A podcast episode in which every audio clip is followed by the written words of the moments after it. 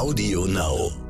Dieses Losgelöstsein von seinem Projekt, das ist tatsächlich sehr wichtig, weil wenn du gründest, diese, diese Firma, es geht in dein komplettes Leben rein. Es ist mhm. überall. Du schläfst mit dieser Firma, du wachst mit dieser Firma auf. Wenn du zum Brunchen gehst mit deinen Freunden, äh, es ist immer da. Du hast es immer im Kopf, es ist mhm. immer da. Und es wird immer Probleme geben, es wird immer neue Sachen geben. Du wirst immer Entscheidungen treffen müssen. Es ist wirklich, das darf man auch nicht unterschätzen. Als ich gegründet habe, dachte ich, ja, ich mache das auch für meine Freiheit, weil ich was Eigenes ja. haben will. So viel Freiheit, das muss man auch mal ganz offen sagen, so viel Freiheit ist da meistens auch gar nicht. Ich weiß. Man, ja. Willkommen bei How to Hack, dem Podcast von Business Punk. Hier verraten euch erfolgreiche Gründerinnen und Gründer, Macherinnen und Macher und Kreative, was sie in ihrem Job anders machen. Unsere Gäste erklären euch ihre persönlichen Tipps und Hacks fürs Arbeitsleben. Und das Beste daran ist, dass es nicht nur einfaches Blabla gibt, sondern handfeste Learnings. Ich bin Tijen, Gründerin und Moderatorin und freue mich sehr, Host dieses Podcasts zu sein. Hallo zusammen und herzlich willkommen zu einer neuen Folge von How to Hack, dem weltbesten Podcast. Ich freue mich sehr, dass ihr da draußen wieder eingeschaltet habt. Macht es euch gemütlich, lauft weiter in eure Joggingrunde oder räumt den Geschirrspüler ein und aus, whatever ihr macht. Ich sage euch eins, es wird wirklich ein tolles Gespräch und ich habe mich sehr auf sie gefreut. Manchmal ist es mit so Gesprächen so, das kennt ihr auch, die werden mehrfach verschoben und sowas bei uns auch. Es hat irgendwie immer irgendwas kam dazwischen, aber finally, wir haben es geschafft und ich könnte mir eigentlich keinen besseren Start, wobei wir sind ja jetzt fast schon wieder Ende Januar, aber sagen wir mal, keinen besseren Beginn in das neue Jahr vorstellen als mit ihr. Wenn man sich ihren Lebenslauf oder ihre Geschichte durchliest, denkt man so, okay, wow, die Frau hat's einfach drauf und vor allem echt auch in so jungen Jahren. Ähm, ich habe so viele Fragen an Sie, aber erstmal stelle ich sie euch ganz kurz vor. Sie heißt Nathalie Hanczewski. Sie ist äh, Gründerin von der Envy Gallery und sie sitzt aktuell, ist sie mir zugeschaltet in Paris. Und was sie genau macht, wie sie zum Gründen kam, was sie inspiriert und was es eigentlich mit Wayne auf sich hat, das wird sie mir alles erzählen. Nathalie, ich freue mich, dass du da bist. Herzlich willkommen. Hallo, ich freue mich auch. Schön, schön da zu sein und ich bin sehr, sehr geehrt, hier in diesem Podcast zu sein mit dir. Freut mich, freut mich sehr, wie du gesagt hast, dass es geklappt hat nach ein paar Corona-bedingten Verschiebungen, aber ja. Wir haben uns finally. Genau. Nathalie, ich habe schon gesagt, du sitzt in Paris. Was verbindet dich mit dieser Stadt? Ja, es ist tatsächlich mein zehnjähriges Jubiläum jetzt in, in dieser Stadt. Ich hätte es auch nie gedacht. Also ich bin selber Deutsche, also beziehungsweise ich mhm. bin halb Deutsch, halb Russin, komme aus Deutschland, bin in Deutschland geboren und aufgewachsen, äh, bin zwischenzeitlich ein bisschen nach, nach Stockholm gegangen, dann wieder zurück. Und Paris war für mich, äh, ja, 2012 bin ich hier hingekommen und es war, war ehrlich gesagt gar nicht so geplant. Ich hatte irgendein Gefühl, dass ich aus Deutschland weg wollte. Jetzt rückblickend mag ich Deutschland wieder sehr gerne, aber als ich in meinen Anfang 20ern war, war das tatsächlich so, dass ich einfach weg wollte, dass ich auch mal was anderes machen wollte. Ich hatte Freunde, die nach Paris gefahren sind und ich bin dann tatsächlich äh, ja aus so einem Energieschub raus. Ich habe mir gedacht, ich, also ich muss jetzt irgendwie ich muss jetzt weg, ich hatte meinen Bachelor fertig. Ich bin dann danach nochmal ganz kurz zu meinen Eltern gezogen, was mir dann auch nochmal einen sehr, sehr guten Motivationsschub gegeben hat, ähm, wegzufahren ähm, und habe mir dann gedacht, okay, ich, ich will jetzt hier keinen Job anfangen, ich will jetzt hier auch keinen Master machen, ich will jetzt erstmal raus aus Deutschland, ich will jetzt irgendwas machen. Und da war Paris für mich zwischen anderen Optionen ehrlich gesagt finanziell und ja von der Machbarkeit her einfach das, das Einfachste. Ich hatte Freunde hier, die hier studiert haben. Ich hatte einen kleinen Freundeskreis hier. Ich habe tatsächlich vor äh, zehn Jahren noch nicht Französisch gesprochen. Ich hatte es äh, als Schulfranzösisch, äh, mhm. äh, habe natürlich dann aber alles, alles vergessen, alles verloren. Und es waren insbesondere, ich muss sagen, dieser, ja, diese Freundeskreis, diese Franzosen, die ich hier kennengelernt habe, die mich auch sehr inspiriert haben und motiviert haben. Die Stadt ist an sich natürlich schön, aber einfach auch der, der Mindset der Leute, den ich hier, die ich hier kennengelernt habe. Das waren alles sehr kreative Leute, auch alles im Businessbereich. Leute, die teilweise ein bisschen schon in den Anfangsphasen ihrer Gründung waren, teilweise noch nicht. Auf jeden Fall, das alles hat mich inspiriert und das verbindet mich auch heute immer noch mit der, mit der, mit dieser Stadt.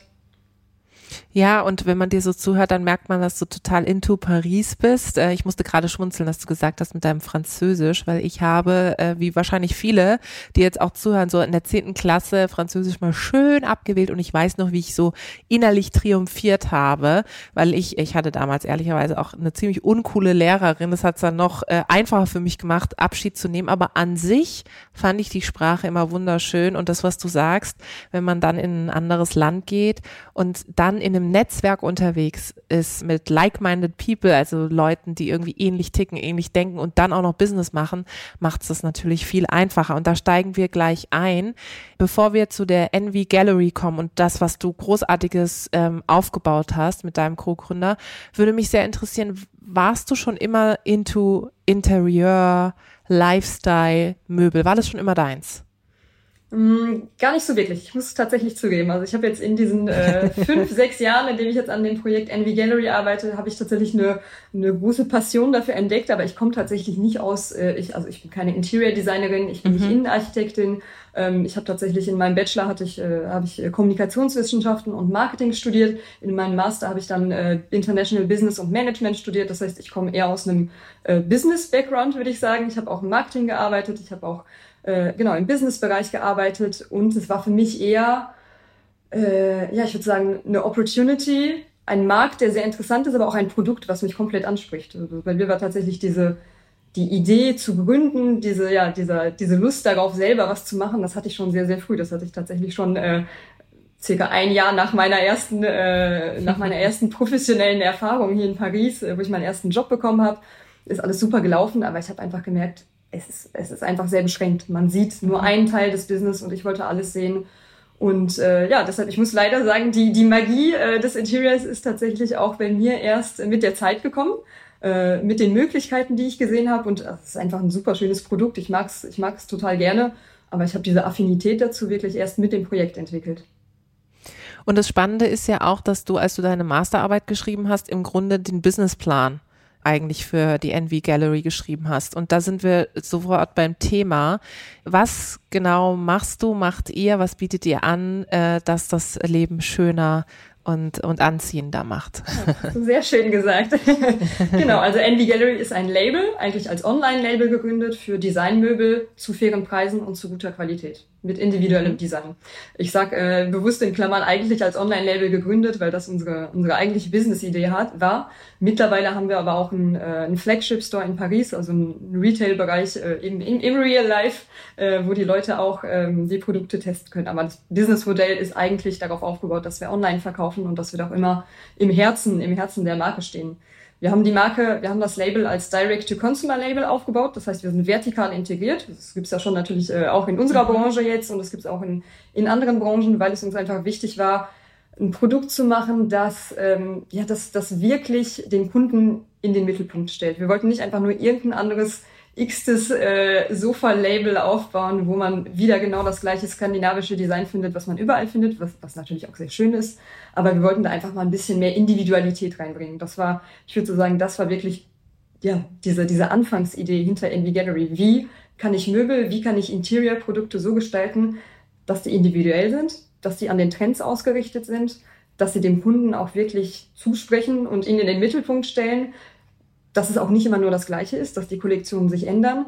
Und wie kann ich das alles unter einen Hut bringen, indem ich das Design selber mache? Und das machen wir. Wir machen je, alles, jede, jedes Design wird bei uns äh, intern gemacht. Äh, die Produktion machen wir mit Produktionspartnern mhm. selber und den Verkauf machen wir auch selber. Und in Paris liefern wir teilweise auch einen, einen Kleinteil, nicht alle, äh, aber beliefern wir einen Kleinteil der Kunden auch direkt mit unserem Lieferwagen. Also wirklich vertikale oh, wow. Integrierung bis äh, Integration, sorry, Integration bis, äh, bis ins Ende. Also das war, das ja, war so Wahnsinn. das Haupt. Mhm. Und du hast es ähm, in einem Nebensatz auch gesagt, bezahlbar weil wenn man sich eure Zielgruppe anschaut, ich hatte gesehen, das geht so bis 35, ne, so, ähm, sind bestimmt auch noch mhm. Aus, Ausschlagungen dabei, aber ähm, dann ist es ja durchaus so, gerade so, ich sag mal Mitte 20 bis 35 oder Anfang 20 bis 35, ich kenne das auch noch, ich bin jetzt knapp etwas über 35, ähm, dann ist das ja so, dass äh, du jetzt nicht irgendwie gleich wahnsinnig viele Designermöbel dir irgendwie leisten kannst. Also kannst du vielleicht, wenn du irgendwie ein Startup skaliert hast in jungen Jahren und verkauft, okay.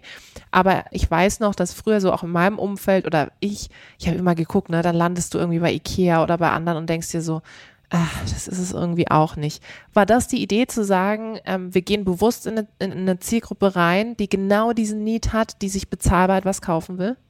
Genau, genau. Also das echt super beschrieben. Das war genau mein Gefühl äh, zu der Zeit, weil das Ganze ist auch einfach, es ist eine Personal Need Story. Also ich bin umgezogen, ich habe geguckt, okay, was gibt's auf dem Markt und ich hatte genau das gleiche Gefühl wie du. Ich war ich habe also die Firma die Idee, da war ich glaube ich 25, damit 26 war dann der echte Launch. Aber wie gesagt, ich war in einem, ich hatte schon mehrere Jahre gearbeitet. Ich hatte leider noch kein Startup skaliert und verkauft. Deshalb war ich da auch äh, in einem sehr, in einem sehr normalen Bereich, äh, was ähm, was meine was ja was mein Budget angegangen ist. Mhm. Natürlich wollte ich trotzdem eine schöne Wohnung haben, auch mal ein bisschen was individuelleres.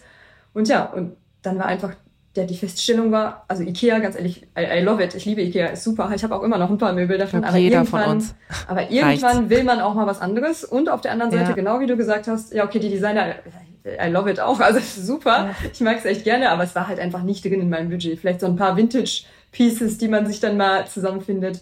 Ähm, aber äh, das ist genau da, wo wir diese Lücke im Markt gesehen haben und gesagt haben, okay, in diesem Bereich für Leute, wie du sagst, von 25 bis 35 und also sowohl ein bisschen drunter als auch ein bisschen drüber, da sind auch unsere Kunden mit drin, ähm, gibt es einfach nichts, was ansprechend ist, was qualitativ hochwertig ist, wo ich der Marke vertrauen kann, wo die Marke mich inspiriert. Und genau das war, das war die Idee und das war das, was uns dazu befeuert hat, im Endeffekt das Ganze durchzuziehen.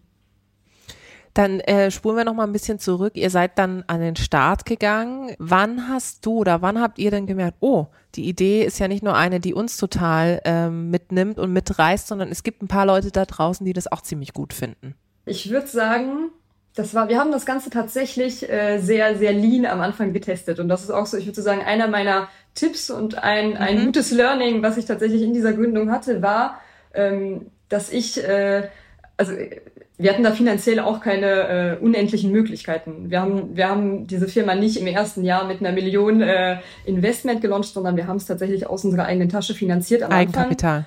Ja. Eigenkapital, genau. Und was wir zum Beispiel gemacht haben, ganz konkret, und deshalb sage ich, dieses Lean-Testing ist einfach so wichtig in dieser Geschichte.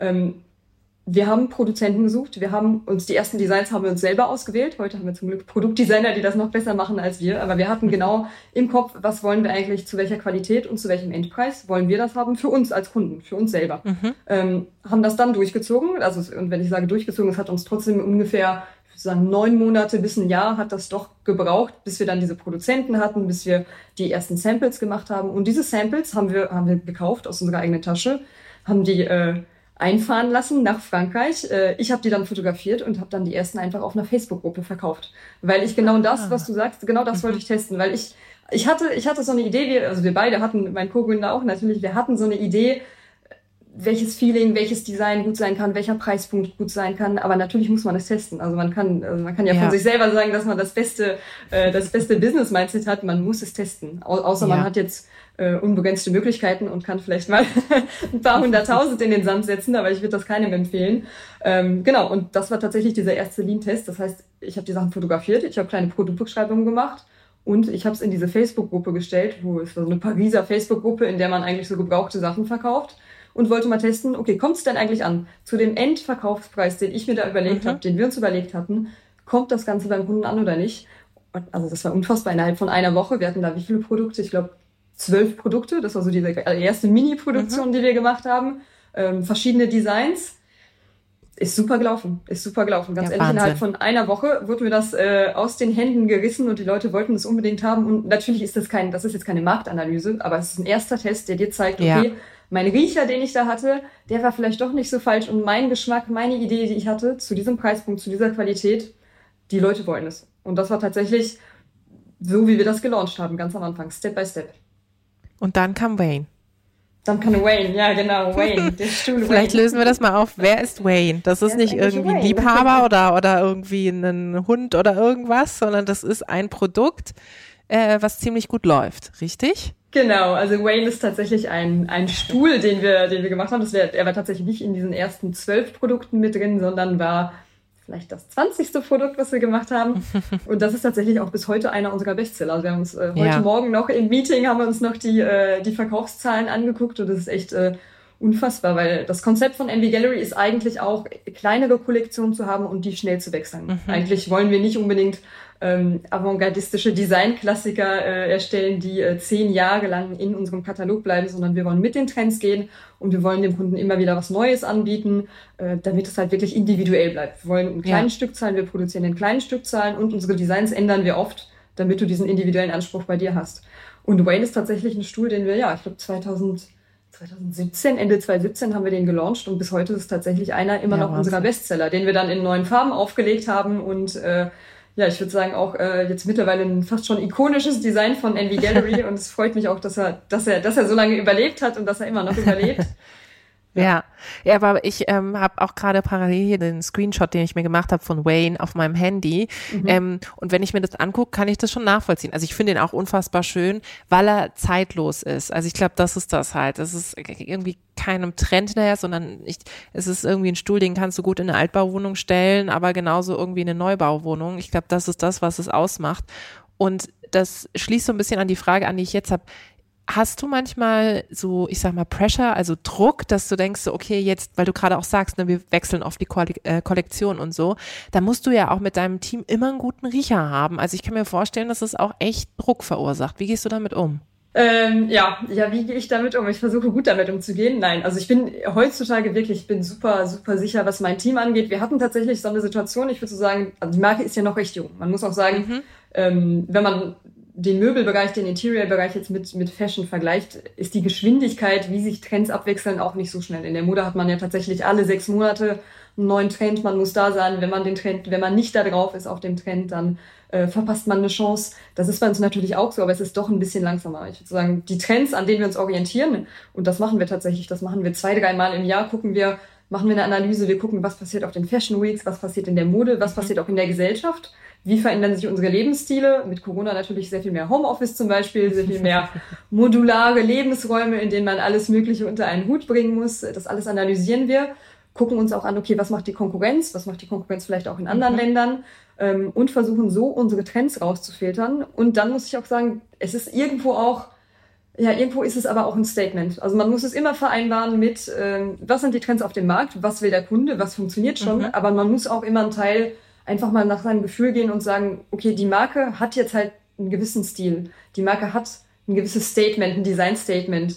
Ich würde so sagen, Envy Gallery Produkte, also ich, ho ich hoffe, dass es gut so, dass es so rüberkommt, aber wir wollen immer, dass Envy Gallery Produkte, dass die erkennbar sind, dass man weiß, ah, das ist, ein, das ist der Stil von Envy Gallery, auch wenn er sich ändert mit den Trends. Und das versuchen wir immer zu finden. Und dafür muss man sich selber vertrauen und teilweise auch mal sagen, okay, das okay, vielleicht ist es jetzt halt erstmal nur in der Mode und im Möbelbereich hat es noch keiner gemacht, aber, aber wir versuchen es. Wir versuchen es und wenn es klappt, dann umso besser, weil dann sind wir nämlich wirklich die Einzigen, die es machen. Und dafür, ja, also der Druck ist da und ich gehe damit um, indem äh, ich ein super kreatives Team habe, dem ich mhm. wirklich komplett äh, vertraue und natürlich, dass ich aber auch animiere, dass wir auch jeden Tag animieren, ähm, dass diese Innovation einfach da nicht verloren geht. Und ich glaube, das ja. ist ein sehr, sehr großes Challenge, dass man gerade auch, wenn man skaliert, wenn man größer wird, wir sind jetzt 45 Personen, äh, die Prozesse werden ein bisschen langsamer. Äh, da muss man schon gucken, äh, dass man da immer noch diese Schnelligkeit beibehält und, und wirklich ja diese Kreativität. Ähm, und dieses, ja, unser, unser Creative Team zum Beispiel, was wir auch gucken, dass die, dass die sich auch bei anderen Sachen inspirieren, dass die auch ja. mal in, in Ausstellungen gehen, dass die auch genug Zeit haben, um zu reisen, dass die äh, ja, sich die Fashion Weeks angucken, dass die gucken, was passiert auf Instagram, was passiert mit unserem Leben, ja. dass die immer diesen Riecher haben und dass die nicht in diesen Scheuklappenmodus kommen, mhm. äh, wo die tatsächlich nur noch äh, diesen Tunnelblick haben und nur noch ihre eigene Arbeit sehen. Und das, das geht halt aber auch nur mit einer guten Work-Life-Balance. Ja, absolut. Und das ist ja mit Sicherheit auch etwas, wo du gerade am Anfang wahrscheinlich ja nicht so viel Schlaf abbekommen hast, aber das ist irgendwo auch Teil dieser ganzen Reise, ehrlicherweise. Und du hast gerade dein tolles Team an, angesprochen. Ich hätte auch jetzt gefragt, wie viel ihr seid, aber daran anschließend, du hast gerade gesagt, ihr habt gebootstrapped, wie es so schön heißt, also auf Eigenkapital aufgebaut. Wie ist es jetzt? Seid ihr immer noch komplett Eigenkapital finanziert? Ähm, nein, tatsächlich nicht mehr. Wir hatten die ersten, äh, also im Ende 2016 haben wir gelauncht. Äh, ich glaube im September, ja, September, Oktober haben wir die Website online gestellt. Ähm, deshalb ja, zählen wir 2016 so ein bisschen als ein Test und 2017 dann als erstes komplettes Jahr. Äh, 2017, 2018 haben wir es selber gemacht und dann seit Anfang 2019, genau im Januar 2019 hatten wir dann, äh, seit dem Moment haben wir Kapitalgeber. Also wir haben einen äh, Investmentfonds, Mhm. Äh, ein VC-Fonds, der äh, reingekommen ist, das ist ein französischer Fonds, äh, der äh, 30 Prozent des Kapitals genommen hat. Genau, und dafür auch natürlich auch ein bisschen Cash-In gemacht hat, was uns äh, geholfen hat, äh, die Firma weiterzuentwickeln. Und das ja. war auch wichtig.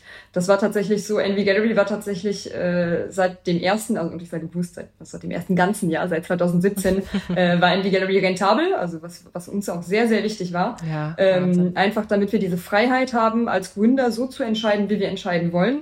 Und also natürlich haben wir uns da gut positioniert mit der Marke, aber es war auch einfach Glück, dass wir, dass es so mhm. gut, so gut gelaufen ist. Ne? Also das ist jetzt auch, man kann es auch anders machen. Wir hatten tatsächlich diese Freiheit, das so zu tun.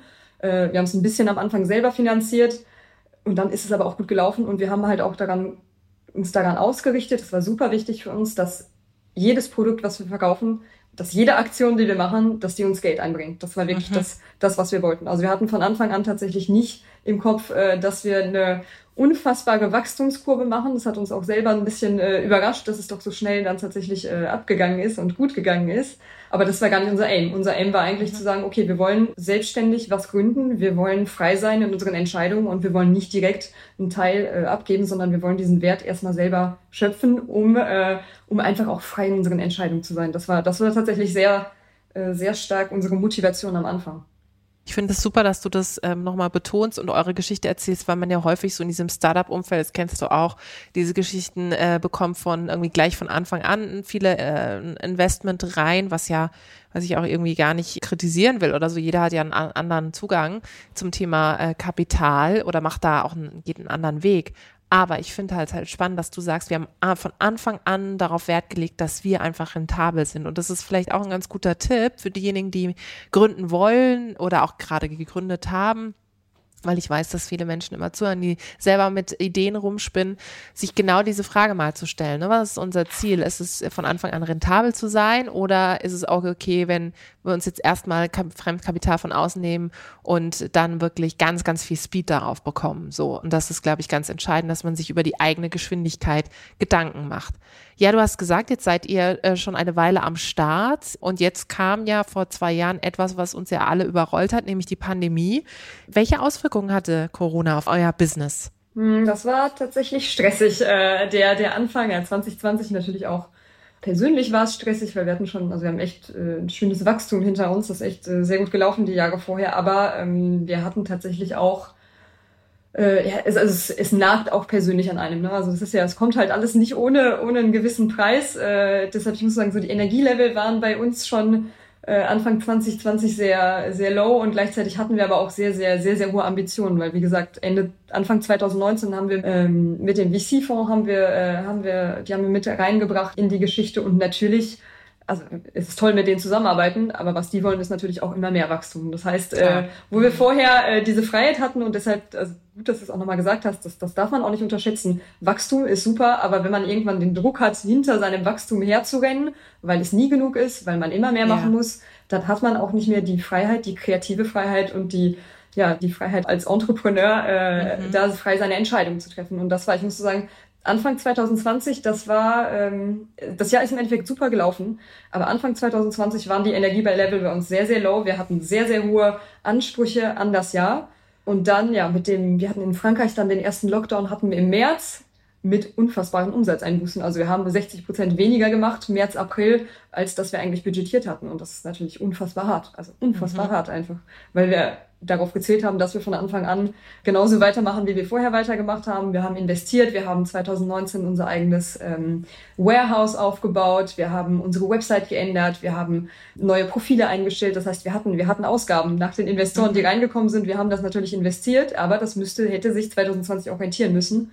Und das hat es im Endeffekt, da bin ich sehr, sehr froh, weil der zweite Teil des Jahres da tatsächlich anders gelaufen ist, also sehr viel besser gelaufen ist. Aber in diesem ersten Lockdown äh, März, April 2020. Also es war einfach unfassbar unsicher. Was wir dann, wir hatten halt eine gute Cash-Position, deshalb konnten wir mhm. das aushalten. Ähm, wir haben ein bisschen gecuttet, was unsere Einkäufe angeht, was unsere Ausgaben angeht, was unsere Marketingausgaben angeht. Wir haben es so sicher gemacht wie möglich. Wir haben ein paar Hilfen in Anspruch genommen vom französischen äh, Staat, was da, was uns da ganz zugute gekommen ist, einfach um eine sichere Position zu haben. Deshalb haben wir diese Monate auch gut, äh, gut bestritten und gut überlebt. Aber es war, es war unfassbar stressig, natürlich, weil du einfach nicht weißt, du weißt auch persönlich nicht, was passiert. Ähm, mit deinem Team musst du auch gucken, die fühlen sich ja auch alle nicht gut in der Situation. Äh, alle gehen ins Homeoffice. Äh, wir hatten es vorher schon so ein bisschen gemacht, aber es ist natürlich was ganz anderes, da komplett umzustellen. Der Kunde ist absolut äh, verunsichert, will nichts mehr ausgeben, weil er nicht weiß, was passiert. Und dann, was wir dann gesehen haben, im Sommer 2020 hat es sich ein bisschen beruhigt, also haben wir uns ja alle ein bisschen, glaube ich, beruhigt und es ist ein bisschen wieder äh, zurück zur Normalität gekommen. Und dann auch äh, die komplette Kehrtwende ab, ich würde sagen, ab, ja, ab äh, November 2020, als wir dann in Frankreich den zweiten Lockdown hatten. Mhm.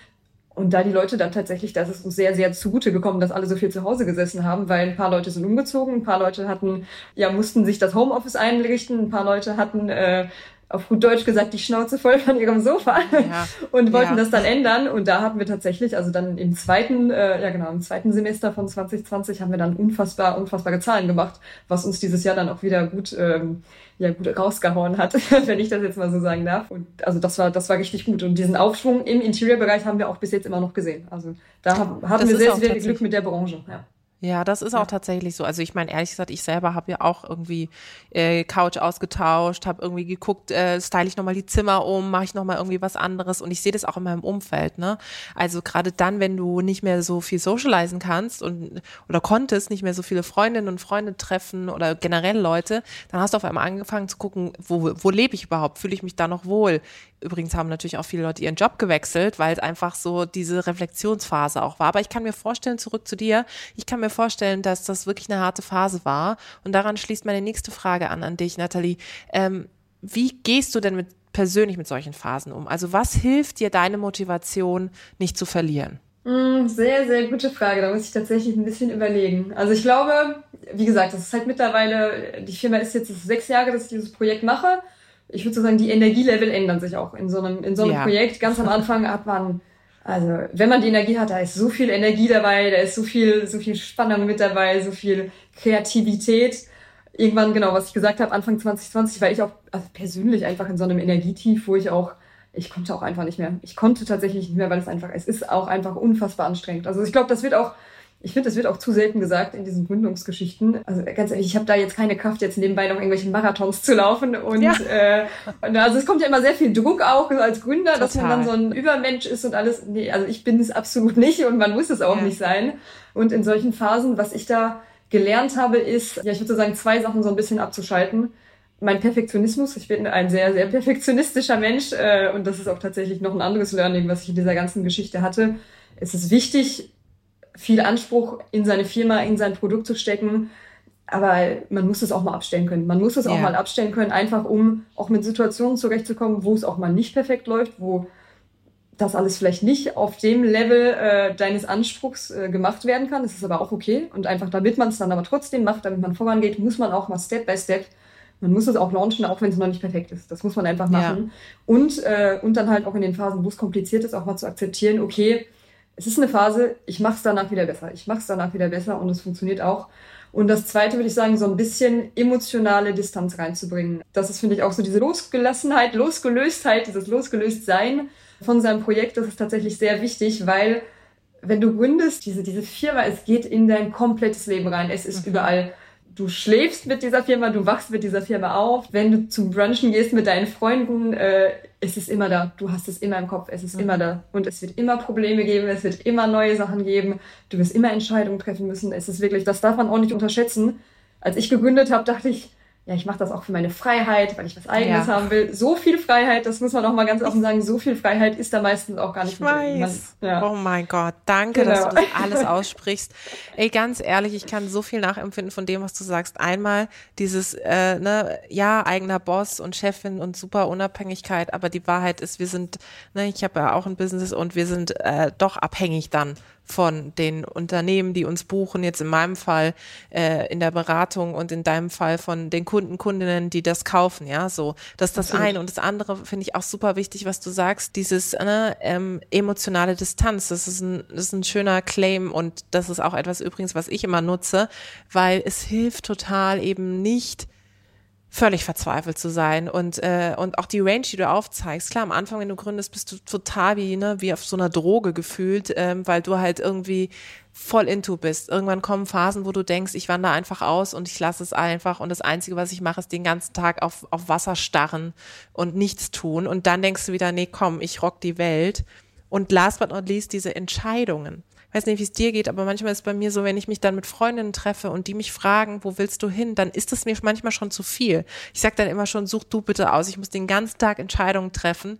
Also das sind alles Dinge, die ich so nachvollziehen kann, Nathalie. Und ich mag es total, dass du so open-minded und vor allem sehr, sehr ehrlich bist. Und du hast schon ein paar Tipps an unsere Hörerinnen und Hörer gegeben, auch gerade was das Thema Perfektion abstellen betrifft. Aber vielleicht noch ähm, zum Grande Finale unseres Gespräches Du hast zu Beginn gesagt, du hattest keine Ahnung von Interieur, bist da rein, hast dich eingearbeitet, hast viele Sachen gemacht. Meinst du, dass man Unternehmertum lernen kann? Also, dass das etwas ist, was, was Skills, die du dir aneignen kannst? Oder braucht es so eine gewisse Passion und, und eine Einstellung dafür?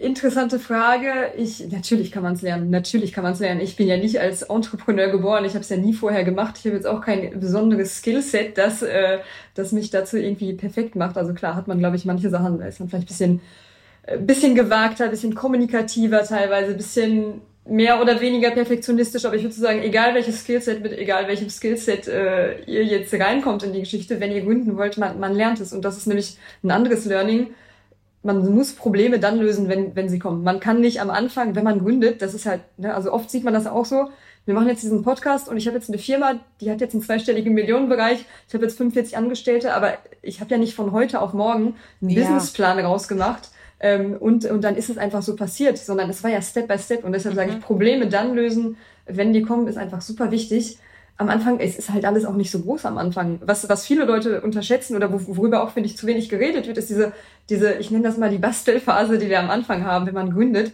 Man hat ja keine Ahnung, was man macht. Wie du sagst, man muss 20.000 Entscheidungen treffen. Man hat es ja noch nie gemacht einfach. Man weiß auch gar nicht, wo es hingeht. Und trotzdem hat man so eine gewisse Idee und man geht einfach dahin. Und in dieser Bastelphase, also ganz konkret, sorry, aber der Reality-Check war, in dem ersten Jahr von Envy Gallery, ich habe da nicht, wir haben da nicht uns hingesetzt und einen Businessplan auf fünf Jahre geschrieben und irgendwelche Cashflows modelliert, sondern wir haben die Produkte eingepackt, wir haben die mhm. Produkte produziert, wir haben den Kunden E-Mails geschrieben, wir haben die Produkte rausgeschickt, ähm, wir haben was verbessert, wir sind Produzenten angucken gefahren, das ist die Realität. Und, ähm, und ich finde, dass da, da muss man auch drüber reden, weil in dieser ersten Phase ist halt auch nicht alles so glamourös. Es ist auch alles nicht so Nein. strategisch am Anfang. Ja. Am Anfang brauchst du nur ein Produkt oder ein Service oder eine Idee. Und dann brauchst du auch einen Kunden. Du brauchst erstmal nur einen mhm. Kunden und das machst du erstmal. Und alle Probleme, die danach kommen, ich, ich hätte auch nie gedacht, dass ich 45 Leute managen kann.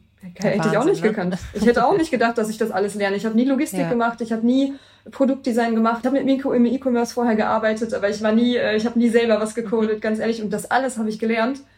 Und im Endeffekt muss man sich auch sagen, man muss auch nicht alles perfekt lernen, sondern wenn, wenn es klappt und wenn du wächst und wenn du dir nach und nach ein gutes Team leisten kannst, und das ist natürlich auch das Allerwichtigste, finde ich, bei dem Ganzen, dann musst du das alles auch nicht selber können. Mhm. Du musst einfach nur wissen, was genau brauche ich, was ist gut für mich, für meinen Kunden, für meine Angestellte, für meine Firma. Und dann musst du dir Leute suchen, die das mit dir machen. Und das ist für mich vielleicht zum Abschluss so, wir haben viel über Learnings geredet, aber noch das finde ich, was im Endeffekt das Wichtigste ist. Ich meine, ganz ehrlich, du kannst so talentiert sein und so ein toller äh, Businessmensch sein, wie du willst, wenn du es nicht schaffst, mit anderen Leuten zusammenzuarbeiten, Leute von deiner Idee zu überzeugen, dein Team zu motivieren und zu behalten und die an Bord zu bringen, dann bringt, dann, dann kannst du, dann kannst du die beste Person sein. Das bringt alles nichts. Also vielleicht bist du dann trotzdem gut im, im Consulting oder ich will es auch nicht ganz, ja. ganz wegschmeißen, aber das Wichtigste bei der Gründung ist, dass du mit den Menschen zusammenarbeiten kannst. Es, es geht halt nicht nur um dich. Also ich meine heute ganz ehrlich, also ich bin super stolz auf was wir gemacht haben, aber ich sage bewusst wir, weil wir 45 Leute sind. Ich habe super Leute mit dabei und es gibt auch super viele Sachen, die kann, die kann ich nicht. Aber ich weiß, was ich haben möchte. Ja. Ich weiß, was, ich weiß, ich denke, ich weiß, was gut für die Firma ist. Bisher hat's gut geklappt. Und so leitest du dir dann die Leute auch. Und ja, du kannst es lernen. Und ja, du kannst ja auch Leute dann suchen und die entweder als deine Co-Founder haben oder als Angestellte dann haben in deinem Team, die das besser machen als du. Ja. Ja, und das ist ja auch ein Lernprozess, ne? Also mit Mitarbeitenden äh, umzugehen, äh, Führung zu lernen und so. Ich glaube, darüber könnten wir noch mal eine eigene Folge machen. Aber ganz zum Schluss, liebe Nathalie, solange ich dich noch habe, was, äh, was sind eure Pläne? Was habt ihr euch vorgenommen? So wie du klingst, du sprudelst ja förmlich, auch nach sechs Jahren äh, der Gründung, finde ich noch, und bist da motiviert. Aber gibt es irgendwas, wo du sagst, ja, das ist das, das will ich auf jeden Fall noch mhm. erreichen? Mhm. Äh, ich glaube, es ist tatsächlich die internationale Ausweitung von Envy Gallery. Ich finde, also ich bin super froh, was wir, was wir geschafft haben auf dem, auf dem französischen Markt. Wir sind in, in acht europäischen Ländern, beziehungsweise mhm. sieben europäischen und der Schweiz. Wir sind auch in Deutschland äh, präsent seit, äh, seit 2018, äh, aber es reicht mir tatsächlich noch nicht, wie, äh, wie wir in Deutschland, ich finde, in Deutschland sind wir einfach noch nicht, noch nicht auf dem Level, in, in Frankreich sind. Und das ist was, was ich tatsächlich, ähm, also das ist ein Short-Term-Goal, ist auf jeden Fall, dass wir dieses Jahr den deutschen Markt knacken. Es läuft schon echt gut, aber ich hätte gerne dass wir so eine, so eine Brand Awareness haben, die wir auch in Frankreich haben und dann natürlich, dass es dann noch weitergeht in andere europäische Länder oder vielleicht noch weiter. Äh, und das Ganze auch, und das ist mir auch wichtig, das merke ich jetzt auch, wie gesagt, in diesem fünften, sechsten Jahr der Firma, dass wir einfach diese Innovation und den Spaß auch, den wir eigentlich daran ja. haben, nicht verlieren. Dass wir nicht so einen Tunnelblick bekommen und sagen, okay, wir machen es jetzt nur fürs Wachstum und nur dafür, sondern wir machen auch was, wo wir immer noch hinter den Produkten stehen, wo sich das Team auch gut fühlt, wo es gerne zur Arbeit kommt, wo alle Partner, mit denen wir zusammenarbeiten, wo wir auch hinter denen stehen, hinter der Qualität stehen und immer noch stolz darauf sein können, weil ganz ehrlich, sonst lohnt sich das Ganze wirklich nicht. Also es mhm. kostet einfach zu viel Energie, um, um es nur für Wachstum und für Geld zu machen. Und ich will es gar nicht, gar nicht kleinreden. Es ist, es ist super toll, sich eine finanzielle Freiheit mit sowas zu erschaffen. Ich bin noch nicht ganz da. Ich hoffe, irgendwann, irgendwann bin ich da. Das ist ein super Motivator. Aber es reicht nicht. Es wird dir niemals reichen. Mhm. Du kriegst diese Energie, die du für so ein Projekt brauchst, kriegst du nicht daraus. Das klappt einfach. Mhm. Nathalie, bei dir mache ich mir überhaupt keine Sorgen, dass du all das, was du dir vornimmst, erreichst und so wie du gesagt hast, äh, selbst wenn es dann mit irgendwelchen Einschränkungen ist, dann hast du ja äh, durch deine Übung weniger auf Perfektion Wert zu legen, zumindest schon mal ein bisschen äh, vorgearbeitet und du wirst mit Sicherheit aus allem ganz Großartiges leisten. Ich freue mich sehr, dass wir es finally geschafft haben. Es hat sich für mich doppelt und dreifach gelohnt, weil ich mich in vielen Aussagen von dir wiedererkannt habe und ich glaube, viele Zuhörerinnen und Zuhörer da draußen auch. Vielen Dank. Dank. Danke dir, hat super Spaß gemacht und äh, ja, ich hoffe, wir sehen uns mal in Live auch mal demnächst irgendwann. Auf jeden Fall. Das war die neueste Folge von How to Hack. Ich hoffe, sie hat euch super gefallen. Abonniert uns fleißig auf Audio Now oder wo auch immer ihr Podcasts hört. Zum Schluss möchten wir euch noch einen Podcast empfehlen. Und dafür lasse ich einfach die Host selbst zu Wort kommen. Hallo, wir sind Raimund Brichter und Etienne Bell von NTV. Wir sind die Hosts vom Podcast Brichter und Bell Wirtschaft einfach und schnell. Und wir liefern euch jeden Donnerstag einen Begriff oder ein Thema aus der Wirtschaft und erzählen euch in zehn Minuten alles, was ihr dazu wissen müsst. Immer verständlich erklärt und natürlich top aktuell. Hört also rein bei AudioNow und bei ntv.de und natürlich überall da, wo es Podcasts gibt. Audio Now.